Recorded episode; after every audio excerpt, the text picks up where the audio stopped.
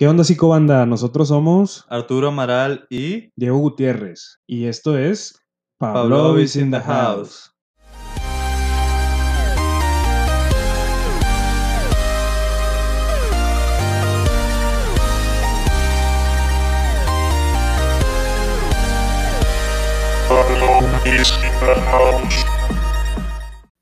La chispa, el llamado, el sentido de la vida.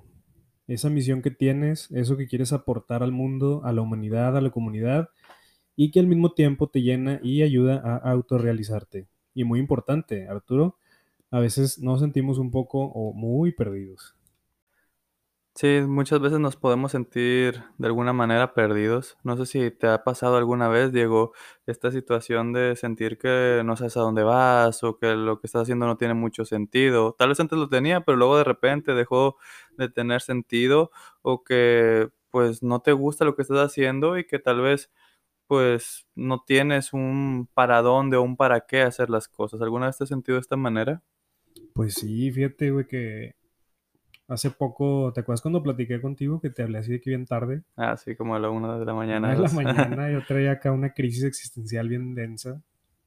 De que, digo, porque claro, que como a mí casi nunca me dan esas crisis. No, es muy raro. Muy raro. Yo creo que una vez al mes te hablo, ¿no? Así de que, ¿qué onda? Este, quiero hablar de esto y así porque me siento raro. Últimamente ha sido menos frecuente, pero sí, sí, ha sido algunas ocasiones. Sí, oye, qué buen tema, ¿no? También este episodio estaba pensado para hablar sobre la chispa adecuada, así como los seres del silencio, que dicen la chispa adecuada. Pero qué buen tema este, meter también lo de la crisis existencial, ¿no? Vamos a hablar sobre crisis existencial. Sí, pues al final de cuentas yo creo que es algo que a todos nos ha pasado en algún momento, todos en alguna situación o en alguna época de nuestra vida sentimos como que perdemos el rumbo, que no sabemos así para, para dónde vamos más o menos y que pues es algo que afecta a muchas personas y nos lleva a veces a tomar malas decisiones. Sí, es correcto. Bueno, ¿te parece si defino lo que es crisis? Por favor. Crisis significa situación grave y decisiva que pone en peligro el desarrollo de algo.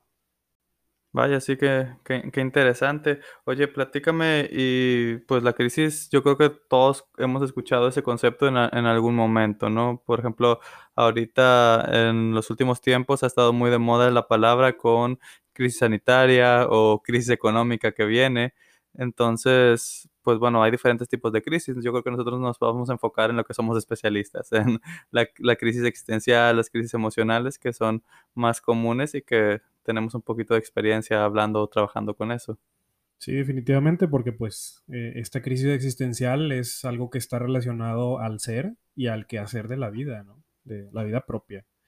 Entonces, pues no sé si, te- si a ti te ha pasado, también para que nos platiques un poco de tus experiencias, pero esto a lo que, a lo que llamamos crisis existencial, a veces uno se siente como que pierdes piso, pierdes el rumbo. Por ejemplo, en mi caso, pues puedo decirte, ok, soy fisioterapeuta y soy psicólogo, pero muchas veces me pregunto, pues, ¿qué estoy haciendo? O sea, ¿hacia dónde va mi, mi consultorio? ¿Qué, cuántos años tengo? ¿Qué estoy haciendo en la que tengo? Este, ¿estoy haciendo las cosas bien? ¿O puedo hacerlo de una mejor manera?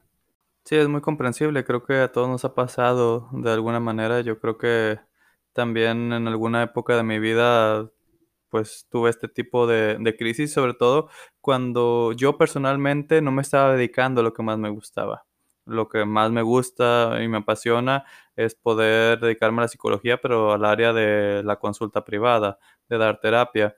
Y en el momento en el que yo me sentí más en crisis fue cuando, no sé, fueron unos seis meses, ocho meses por ahí, por ahí donde pues no me dediqué a eso, me dediqué más a entrevistas de control de confianza y luego a reclutamiento y selección, que creo que es la área más complicada de la psicología porque trabajas con personas que muchas veces no están eh, comprometidas y las empresas te piden que contrates a gente con mil años de experiencia, dos superpoderes y cinco medallas de oro, ¿no? Sí, lo disfrutaste. Sí, no, creo que fueron los ocho meses más bonitos de mi vida. Sí, no, y ahí fue cuando dije, ¿sabes qué? Pues, ¿qué estoy haciendo conmigo? No, no me estaba gustando lo que estaba haciendo. Y pues a partir de esa crisis yo creo que salieron situaciones interesantes. Oye, luego pues eso es muy rutinario, ¿no? ¿El sea, RH? sí. Ah, sí, no, es estar pues buscando o publicando vacantes de empleo, entrevistando gente, que muchas veces la gente te hace una cita y luego no va. También nos pasa en la consulta privada, que hacen cita y luego no van, pero pues ahí como no te gustaba lo que estabas haciendo y estabas presionado y tenías que eh, contratar al mejor candidato y la verdad lo que ofrecían las empresas no era algo muy, muy atractivo, pues se complicaba más, más la situación. Sí, no, y luego aparte, digo, tomando en cuenta que no es algo que te agrade mucho, que es lo que entiendo, pues eh, ahí en ese trayecto, transcurso en el que, en el que vas caminando en, ese, en esa actividad que estás haciendo o en ese trabajo que, que tuviste temporalmente, pues sientes que te pierdes, ¿no? Pierdes, te pierdes en cuanto a tus metas, porque si no tienes metas claras, cada vez más grandes, todo se vuelve monótono. Y así es como uno se siente, pues, perdido y vienen todas estas preguntas de qué estoy haciendo. O sea, a veces, pues, nos encontramos haciendo cosas que, que ya no están tan acorde a esas metas que nos gustaría llegar y pues ahí es donde viene la crisis existencial, ¿no? Sí, sí, caer, en la rutina es algo que, pues, al fin de cuentas mata casi cualquier relación y, y cualquier motivación. El cerebro, aunque le gusta lo conocido, le, eh, le gusta lo que no es, no es nuevo, le, le gusta estar tranquilo y no esforzarse mucho, pues la, la rutina nos puede ir matando poco a poco el, el deseo y la idea de poder salir adelante, de experimentar nuevas cosas. Al fin de cuentas, la vida es un cambio constante y todo el tiempo estamos cambiando y que nosotros nos acostumbremos a hacer lo mismo siempre, pues es algo que puede llevarnos a tener cierto tipo de crisis en nuestra vida. Sí. Oye, fíjate que hay de crisis a crisis. O sea, porque hay unas que son así tranquis de que, ah, bueno, pues te das cuenta que no te gusta mucho lo que estás haciendo y dices, pues, bueno, voy a dejar de hacer esto y voy a poner, voy a, voy a replantearme mis metas y, y vuelves a agarrar tu rumbo, ¿no? Pero pues hay unas crisis en las que sientes un compromiso tan grande con esa situación o con esa empresa con la que estás trabajando que de pronto ya hasta te quita el sueño. O sea, puede ser que te quite el sueño y, y, esta ansiedad y la inconformidad con uno mismo. Y pues el peligro es dejar de disfrutar lo que estamos haciendo en ese momento y perder la estabilidad emocional o la motivación en cuanto a lo que somos y lo que estamos haciendo. Ok, y mira, ahorita que mencionas eso también me pone a pensar, no solamente puede ser con una empresa, ¿cuándo pasa, este, digo, qué sucede cuando pasa con tu pareja? Imagínate, tienes el compromiso de estar con esta persona, ya han generado un patrimonio, eh, pues tal vez hay hijos de por medio y que de repente llega esta crisis porque caen en la monotonía, pues eh, llega un conflicto muy grande y que tristemente muchas veces eso es lo que ha provocado que las parejas pues dejen de estar juntas, haya familias fracturadas, no se trate de la mejor manera a los hijos porque buscas la manera de salir de eso y muchas veces tal vez caes hasta un punto egoísta y dejas de ver por los demás y solamente quieres tratar de sentirte bien tú. Así es. Sí, sí, completamente de acuerdo. Y bueno, pues a, a lo mejor nosotros estamos hablando mucho desde nuestra experiencia como freelance o como eh, tenemos nuestro propio consultorio, nuestro propio negocio, pero también esto sucede en las personas que, que pues los llamados godines, ¿no? Esto sucede con los empleados, este, cuántas veces no se preguntan o cuántas veces no nos preguntamos, pues si estamos en ese trabajo que en realidad nos hace feliz, que nos gusta, estamos cómodos con el sueldo, estamos cómodos con ese puesto que tengo, con ese jefe que está ahí gritándome y jodiendo toda la- todo el tiempo. Entonces, pues es muy común, o sea, yo creo que todos vivimos crisis existenciales independientemente de la realidad que tengamos o si tenemos negocios, si trabajamos para alguien más, etcétera. Sí, bueno, pues al final es algo muy humano. Nadie puede decir que tenga una vida perfecta, que se sepa adaptar a los mejores cambios siempre o que tenga siempre una solución para las cosas. Entonces creo que es algo muy comprensible. No, tampoco te voy a decir que, que todos lo- los godines tal vez sufren de una crisis porque yo creo que hay gente para cada característica, ¿no? Y hay gente con la que se siente más cómoda trabajando y habemos gente que tal vez queríamos algo diferente. Y yo creo que todas las dos cosas están bien. Aquí lo importante es ir aprendiendo a diferenciar, ¿no? Cuáles son nuestras características y qué es lo que nos gusta más o nos apasiona más. Sí, sí, y de hecho, qué bueno que estás hablando de eso, o sea, de, de- la diferencia entre una persona y otra, si uno es godín, si uno es, em- es- es emprendedor o, o jefe o lo que sea, este, porque precisamente ese es el, el principal punto de este episodio, el, eh, la cuestión de, de, la chispa adecuada, ¿no? O sea, ¿qué nos define? ¿Por qué, ¿Por qué, somos una cosa u otra y por qué no somos otra cosa? Entonces, pues está muy interesante ese tema, ¿no? ¿Tú qué piensas de, de la chispa, esa, ese llamado, ese sentido de la vida que cada quien tiene? Eh, ¿Tú crees que sea algo con lo que se nace o crees que sea algo que se va decidiendo? Pues mira, yo creo que es un poco de ambas. La verdad no me quise ensuciar y tal vez es una respuesta muy sacatona, pero creo que es la verdad. Yo creo que todas las personas nacemos con dones, con talentos, con virtudes que nos transmiten genéticamente y que se nos va a facilitar más. Pero eso no significa que nosotros tengamos que dedicarnos a lo que somos buenos. Por ejemplo, hay una persona que tal vez puede nacer con el don de la música y saber eh, o tener la facilidad, más bien dicho, de aprender música, de tocar algún instrumento, pero tal vez eso no le apasiona, tal vez eso no le gusta y prefiere hacer otra cosa. No necesariamente tenemos que dedicarnos a lo que somos buenos. Sí, yo creo que, eh, digo, estoy muy de acuerdo contigo, creo que es eh, parte del irte descubriendo a ti mismo por medio de estas experiencias que, vamos viviendo desde que somos niños y vas ahí enterándote pues de las cosas que, que se te facilitan y de las cosas que se te dificultan, pero no nada más, como dices tú, es algo que tengas que hacer porque eres bueno para eso, sino que también uno va decidiéndolo, ¿no? O sea, vas decidiendo a qué te quieres dedicar, para qué quieres ser bueno. Por ejemplo, en mi caso, pues creo que ya te había platicado, que me hice, ah, cuando yo decidí qué estudiar, me, aplicaron tres test diferentes de orientación vocacional y en los tres me resultaron como paramédico. Digo, no, no paramédico el que anda en la calle en las ambulancias, sino para ser médico, o sea, doctor. para ser el, el doctor. Entonces, pues no por eso yo dije que, ah, bueno, pues yo voy a ser médico, voy a ser, no, no por eso dije voy a ser doctor, eh, de alguna manera me interesé demasiado por lo que es la psicología y cómo, cómo la mente influye en la recuperación del cuerpo. Entonces, creo que sí, sí es el, el estarte como descubriendo a ti mismo, pero también decidiendo qué es lo que quieres ser y qué es lo que quieres hacer, qué es lo que quieres aportarle a este mundo. Sí, mira, muchas personas relacionan lo que estudias de tu vida con su chispa, con su propósito, y puede ser, pero también puede no ser. Y también muchas veces, gracias a la suerte, a la providencia, vamos descubriendo nuestro propósito, porque, mira, ahorita tú nos compartiste eh, cómo decidiste entrar a psicología. Yo, la verdad, fue una decisión de un volado. Yo, ni yo cuando eh, salí de la prepa no sabía que quería estudiar.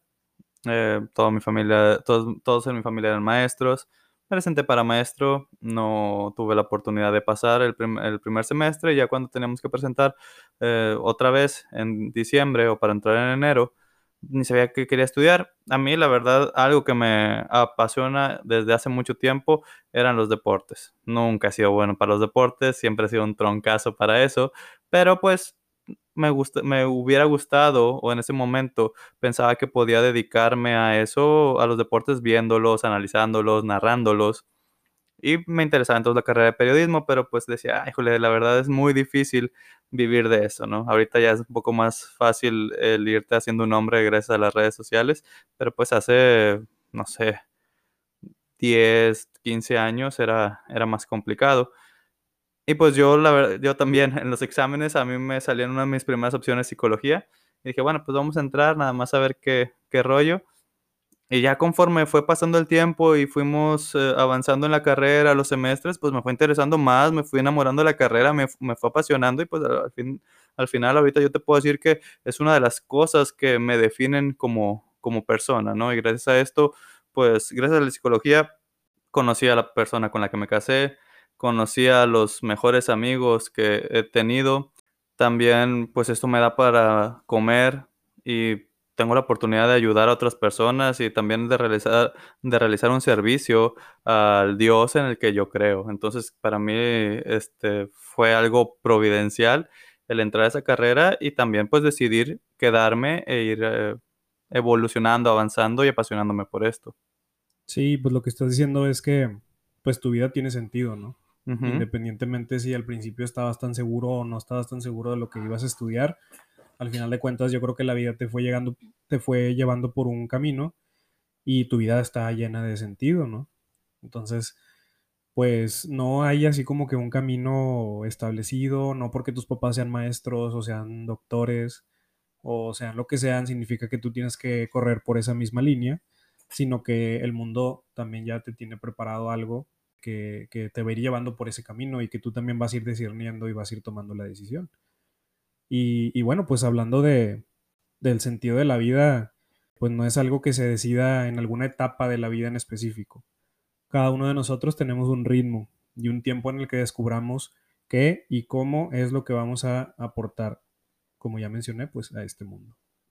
Sí, creo que esto va cambiando constantemente. Hay veces que te interesan unas cosas y otras veces que vas creciendo, descubriendo cosas y te interesan cosas nuevas y cosas diferentes y no tiene nada de malo irlo cambiando. Pues no es lo mismo lo que tú querías y tú pensabas cuando eras adolescente, a cuando ya eres adulto, a cuando tal vez ya estás casado, a cuando ya tienes hijos, va cambiando todo, toda esta situación. Por eso podemos ver muchas personas que, o conocer muchas personas que en su etapa de prepa, de, de carrera, eran algo más anarquistas y ahora pues han cambiado mucho, ¿no? Y se han convertido en personas más serias o más parte del sistema que, como decía Obi-Wan Kenobi, se convirtieron en lo que juraron destruir.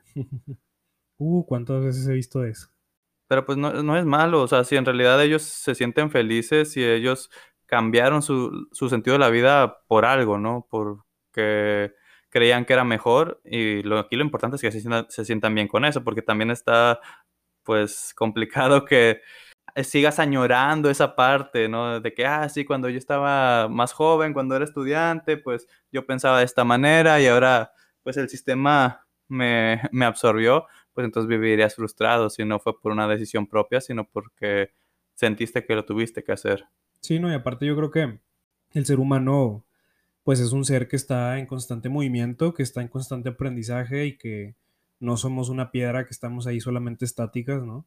Sino que pues vamos viviendo experiencias y vamos descubriendo ese sentido de la vida que, que poco a poco vamos disfrutando y si no estás disfrutando, quiere decir que pues no sabes por qué o para qué estás haciendo lo que estás haciendo.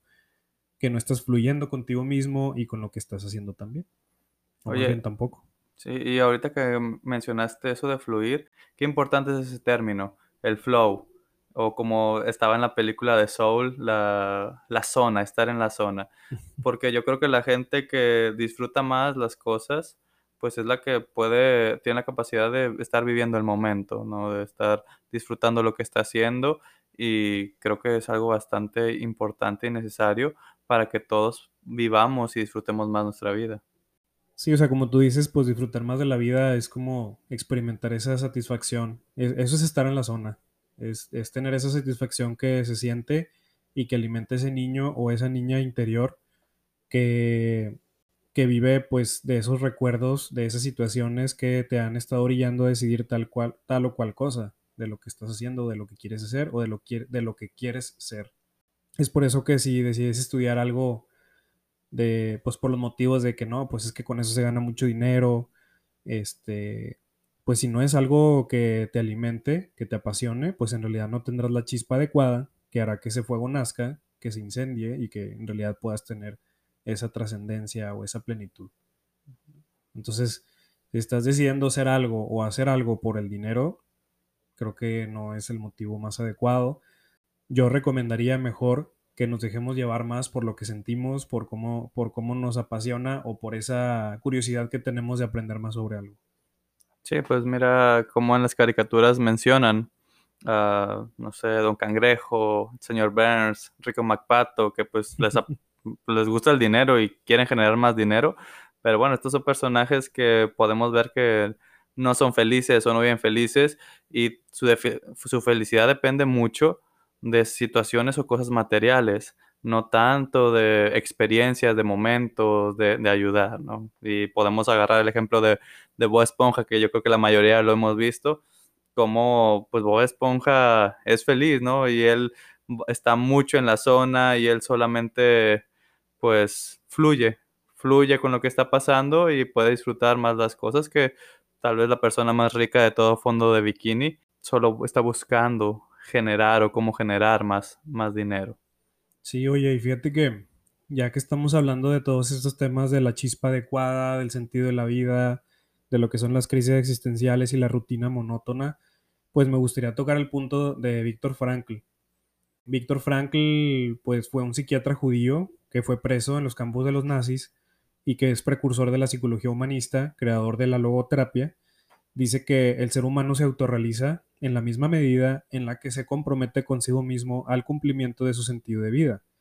¿Qué quiere decir? Que pues dependiendo de qué tanto te comprometas contigo y con ese sentimiento y esa sensación que tienes de hacer algo, pues e, esa va a ser la medida con la que te sientas autorrealizado. Y bueno, otra frase de él es que la vida nunca se vuelve insoportable por las circunstancias, sino solo por la falta de significado y propósito. Vaya, muy, muy sabio este, esta persona que pues le tocó sufrir mucho en su vida. Fue de las personas que fue atrapadas en los campos de concentración por los nazis y le tocó vivir el holocausto. Y lo último que mencionas es algo bastante, bastante cierto, que muchas veces no son las situaciones, sino el, el sentido, el significado que le damos a eso. y, y, siguiendo hablando de este psiquiatra, pues él fundó la logoterapia, una rama de la psicología, y en la logoterapia hay cinco preguntas que te puedes hacer para encontrarle más sentido a lo que estás haciendo, porque todos hacemos cosas que no nos agradan o que no nos gustan mucho, porque pues no todo lo que hagamos va a ser 100% padre o va a ser 100% disfrutable.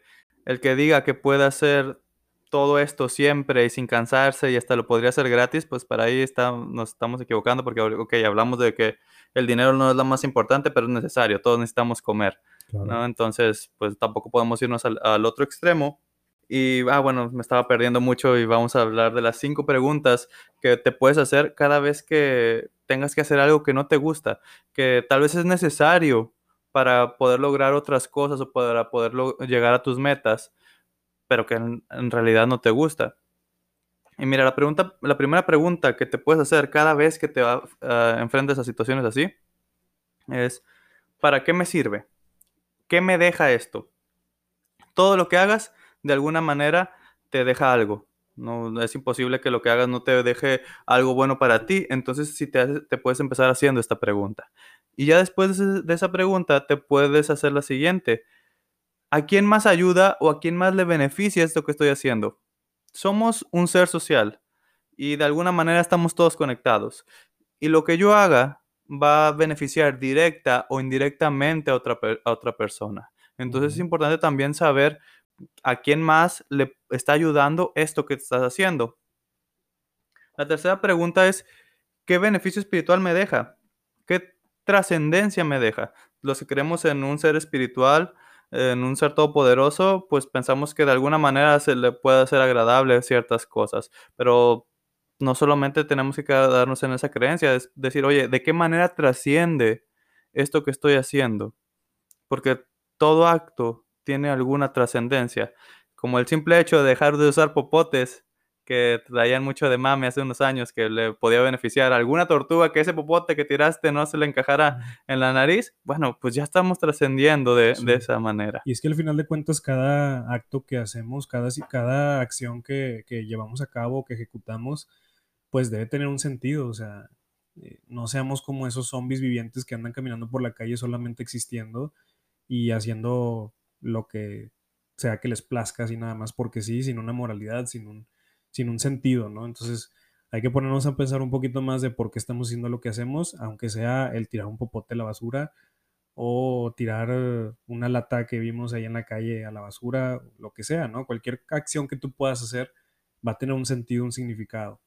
Pero pues como dice, como dice Víctor Frankl, o sea, no, no es, no, la vida no se vuelve insoportable por las circunstancias. O sea, no es la lata que está tirada por lo que es insoportable, sino porque no le das un sentido a, eso. O sea, e, esa, esa puede ser una oportunidad para ti, para hacer algo bueno, para sentirte mejor. Le puedes dar un significado al hecho de tirar la lata a la basura. Así es, y hablando de las circunstancias y cómo darle significado, los últimos dos puntos es saber cómo lo puedes saborear eh, es cómo puedes fluir acerca de, en esta situación. Toda acción puede ser saboreada de alguna manera, hasta el simple ejemplo que ponías, Diego, de agacharte a recoger una lata y tirarla. Bueno, ¿cómo puedes saborear ese momento? ¿Cómo puedes vivir ese momento plenamente en ese instante? Puedes pensar en que te estás agachando, en que tal vez estás haciendo un poco de ejercicio, porque hacer una flexión implica, pues, aunque sea normal, pero implica su, su carga física.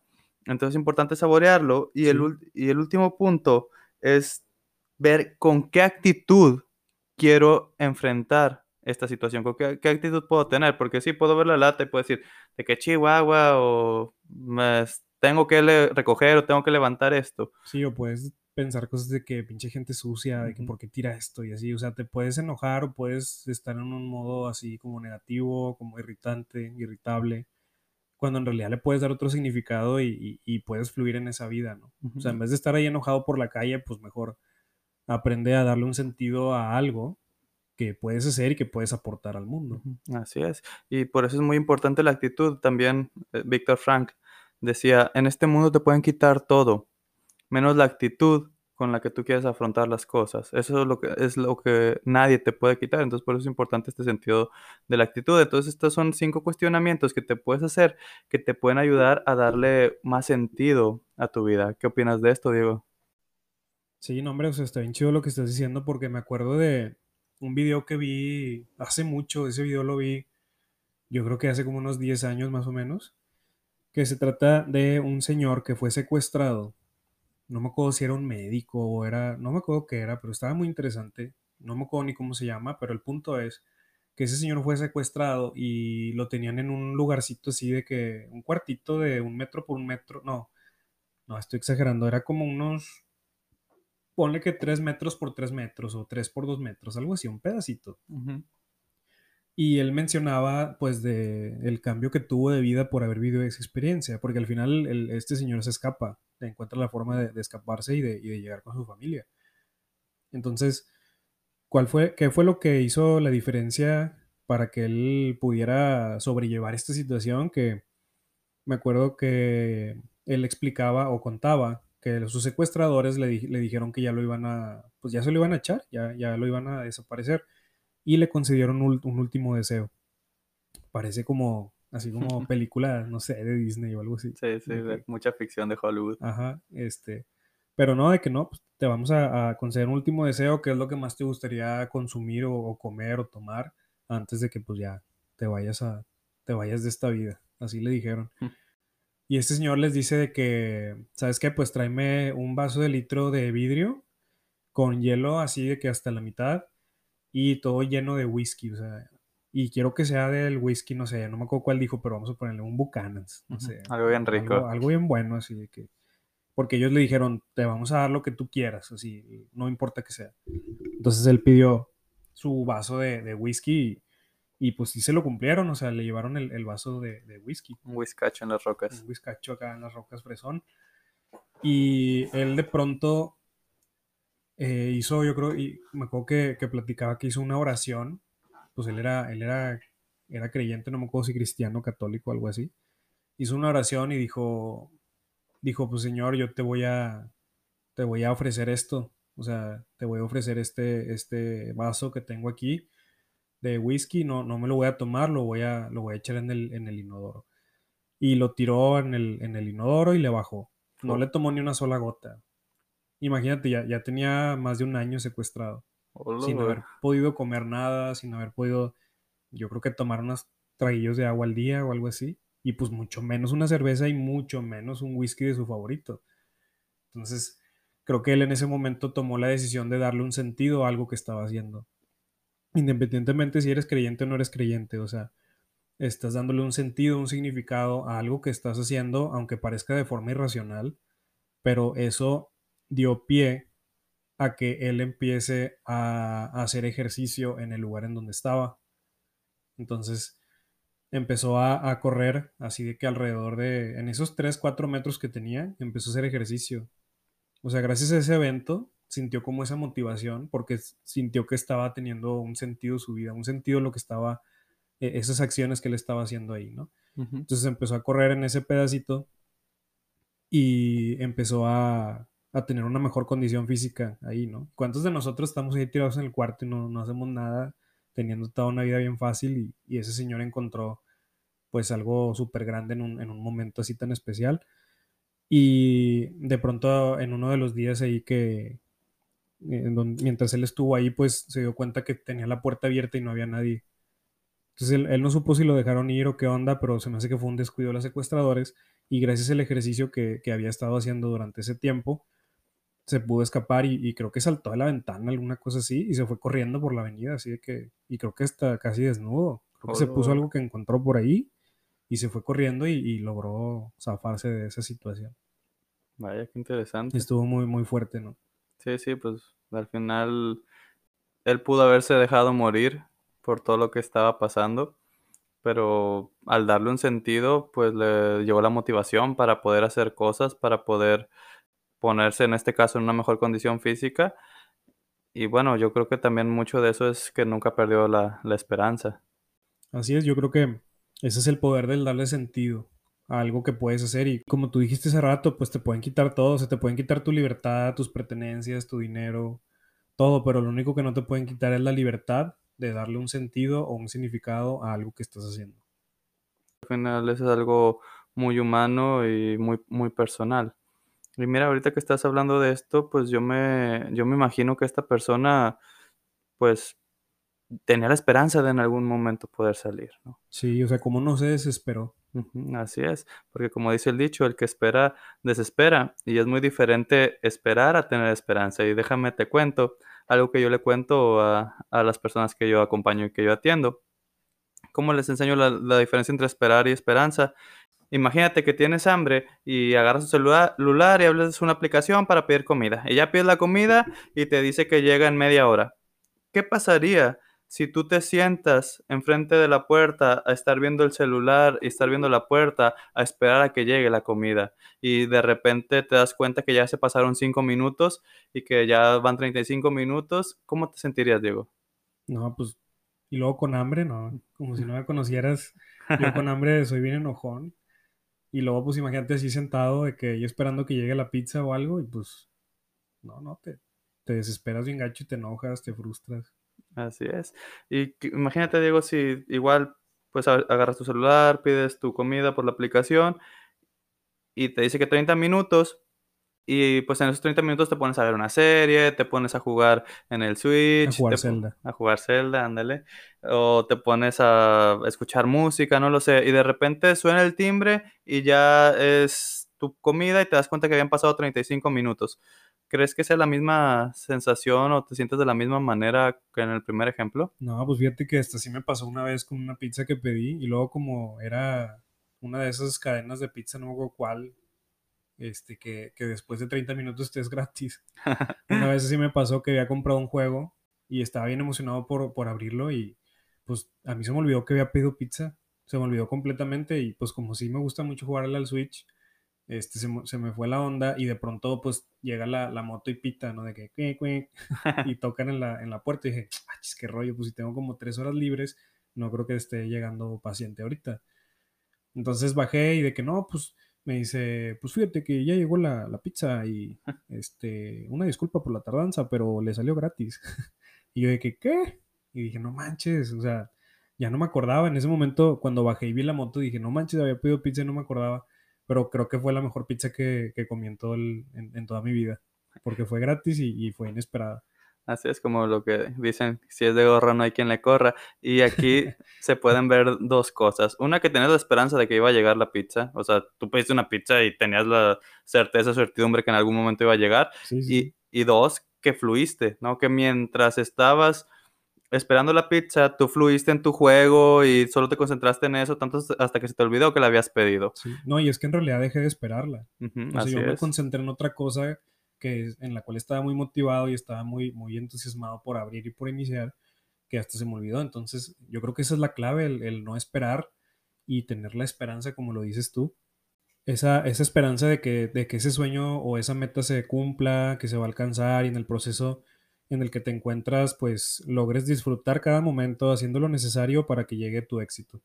Mira, al final gran parte de la felicidad es aprender a disfrutar el camino de lo que estamos haciendo, en lo que logramos las metas. La mayoría de las veces vamos a llegar si nos lo proponemos y trabajamos bien. Y va a haber otras veces en las que tal vez no lleguemos, pero porque en realidad era lo mejor que nos podía pasar. Sí, pero como quiera, yo creo que la plenitud y la, y la trascendencia no está tanto en la meta, sino que está en el camino para llegar a esa meta. Es como la felicidad, es igual. Sí, que no es una meta, es un camino, la, felicidad. Sí, porque qué caso tiene que te esfuerces tanto y tanto por lograr algo y luego cuando lo logras ya dices de que, eh, pues bueno, como que, ok, chido, ya me compré este carro, pasa un año y ya te aburres de él. Y luego ves que tu compa se acaba de comprar, no sé, un saludo para Javi si me está escuchando, pero cuando, cuando yo tenía mi carro, él se, se, se compró, cuando yo recién me había comprado mi carro, él se compró un, un Cupra, un León oh. Cupra, y, lo manejé y todo, y dije, no manches, quiero un, quiero un Cupra también. Entonces ahí es donde también entra la comparación y otras cosas, pero este, al final de cuentas es aprender a disfrutar ese camino. A lo mejor yo me puedo proponer tener un Cupra también y lo puedo lograr, pero que, ¿de qué me sirve lograr esa meta si no voy a disfrutar ese trabajo que tengo que hacer para lograrlo. Así como lo que tú mencionas me recuerda a la película de Soul, ¿no? Que esta persona, no me acuerdo cómo se llama el protagonista, siempre había estado esperando su gran oportunidad para tocar en un bar y que cuando lo logra hacer y pasa todo lo que tuvo que pasar, pero toca y se da cuenta que pues está padre, pero ya, ¿no? ajá. Sí, dice que como que yo esperé toda mi vida para esto pero cuando lo logró, dice, no me sentí de ninguna forma especial, o sea, fue como que un segundo o un minuto que me sentí súper chido y luego ya fue como que pues ya era un día más. Entonces, pues es, es, el dejar de esperar, dejar de esperar que se cumpla eso y empezar a fluir y a disfrutar pues cada momento que te va a llevar a ese, a ese éxito para que ese éxito también lo puedas disfrutar al 100. Oye, digo, ya para ir cerrando, me gustaría que nos compartieras, eh, para ti personalmente, ¿Qué es lo que le da sentido a la vida? Uno, pues qué buena pregunta. La verdad, te lo voy a contestar así como le he contestado a algunos de mis pacientes que también me lo han preguntado. Para mí, mi sentido de la vida es tener las manos y la voz para poder aportarle algo positivo a otra persona y que beneficie su salud. Digo, yo como, como fisioterapeuta y como psicólogo, pues utilizo mucho mis manos y como, eh, digo, sí, como oficio y como psicólogo utilizo mucho mi voz y mis conocimientos este, y eso es lo que a mí más, me llena. O sea, lejos del dinero que me pagan y todo eso, yo me preocupo mucho más porque esa persona en realidad eh, tenga un buen aporte a su vida, un buen aporte a su salud física y mental. Entonces, eso para mí es el sentido de mi vida. Yo creo que no sería nada si no fuera, si, si no tuviera estas habilidades y estas capacidades, no me sentiría pleno, no me sentiría feliz, no estaría lleno. Y bueno, pues yo te hago la misma pregunta, ¿cuál sería el sentido de tu vida? Pues mira, me, gustó mucho lo que dijiste, creo que es, es, algo muy bonito y yo coincido en cierta medida contigo. Yo creo que el sentido de mi vida es el poder causar algo positivo en las demás personas, el poder ayudar a otros. Víctor Frank decía, he encontrado el significado de mi vida ayudando a los demás a encontrar en las suyas un propio significado. Entonces, yo creo que la mayoría de las personas nos sentimos bien cuando ayudamos a los demás. Y yo creo que ese es el gran sentido de la vida, salir de nosotros, salir de nuestro ego para poder ir al encuentro de la otra persona y ayudarlo de la manera que pueda. Tú y yo tenemos la dicha de poder trabajar con la mente, con las emociones, con los pensamientos de las personas. Otras personas no lo verán reflejado de una manera tan inmediata, pero yo creo que todos, todos, todos, todos en alguna manera o de alguna forma ayudamos a las demás personas y eso es lo que le da el sentido a la vida y nos hace sentir bien, plenos y felices. Sí, de hecho, así como lo dices, tengo un amigo que me decía de que es que, dice, yo siempre te veo que andas al 100 y que andas bien contento y todo y, pues veo que te dedicas a la salud y así. Entonces él se empezó a comparar conmigo que porque pues él no, no se dedicaba nada a la salud, que era arquitecto. Y yo de que, porque él me decía, es que pues yo qué aporto, o sea, ¿qué le aporto a los demás? ¿Qué le aporto a mi familia? ¿Qué le aporto a, las personas, a la humanidad, le digo, pues le aportas un chingo, o sea, no nada más es como saber escuchar y, ser psicólogo o, aportar a la salud, sino que pues con esos conocimientos que tienes vas a, vas a construir edificios y casas que les va a servir muchos años a, las personas para que puedan vivir, esas casas no se van a caer, tú tienes el conocimiento y la capacidad de poder ayudarlas de esa forma y, ese es el sentido de tu vida. Y creo que es muy bonito lo que le dijiste a, tu amigo y invito a todos los que nos están escuchando a eso, a que se den cuenta de qué manera influyen en los demás y aportan a esta sociedad, porque todos aportamos podremos pensar que hay unos que aportan más que otros, pero eso ya es otro punto, ¿no? Ya eso es compararnos. Yo creo que lo importante es saber que estamos aportando algo y verás que cuando seas consciente de lo que estás aportando a otras personas, pues tu vida tendrá más sentido y te sentirás mejor. Muy bien, Diego, pues yo no sé si quieres agregar algo más. No, pues ya nada, que cada quien busque su chispa adecuada. Canto bien feo, pero me gusta. Está muy buena la canción. Entonces, chavos, busquen su chispa estén muy bien y todos, todos, todos tenemos una chispa que solamente necesitamos buscar, encontrar, disfrutar y vivir. Oigan, y sean alegres, hombre. Aliviánense. Aliviánense, sean alegres, encuentren su chispa y alcancen su autorrealización. Muy bien, nos vemos. Chao, banda.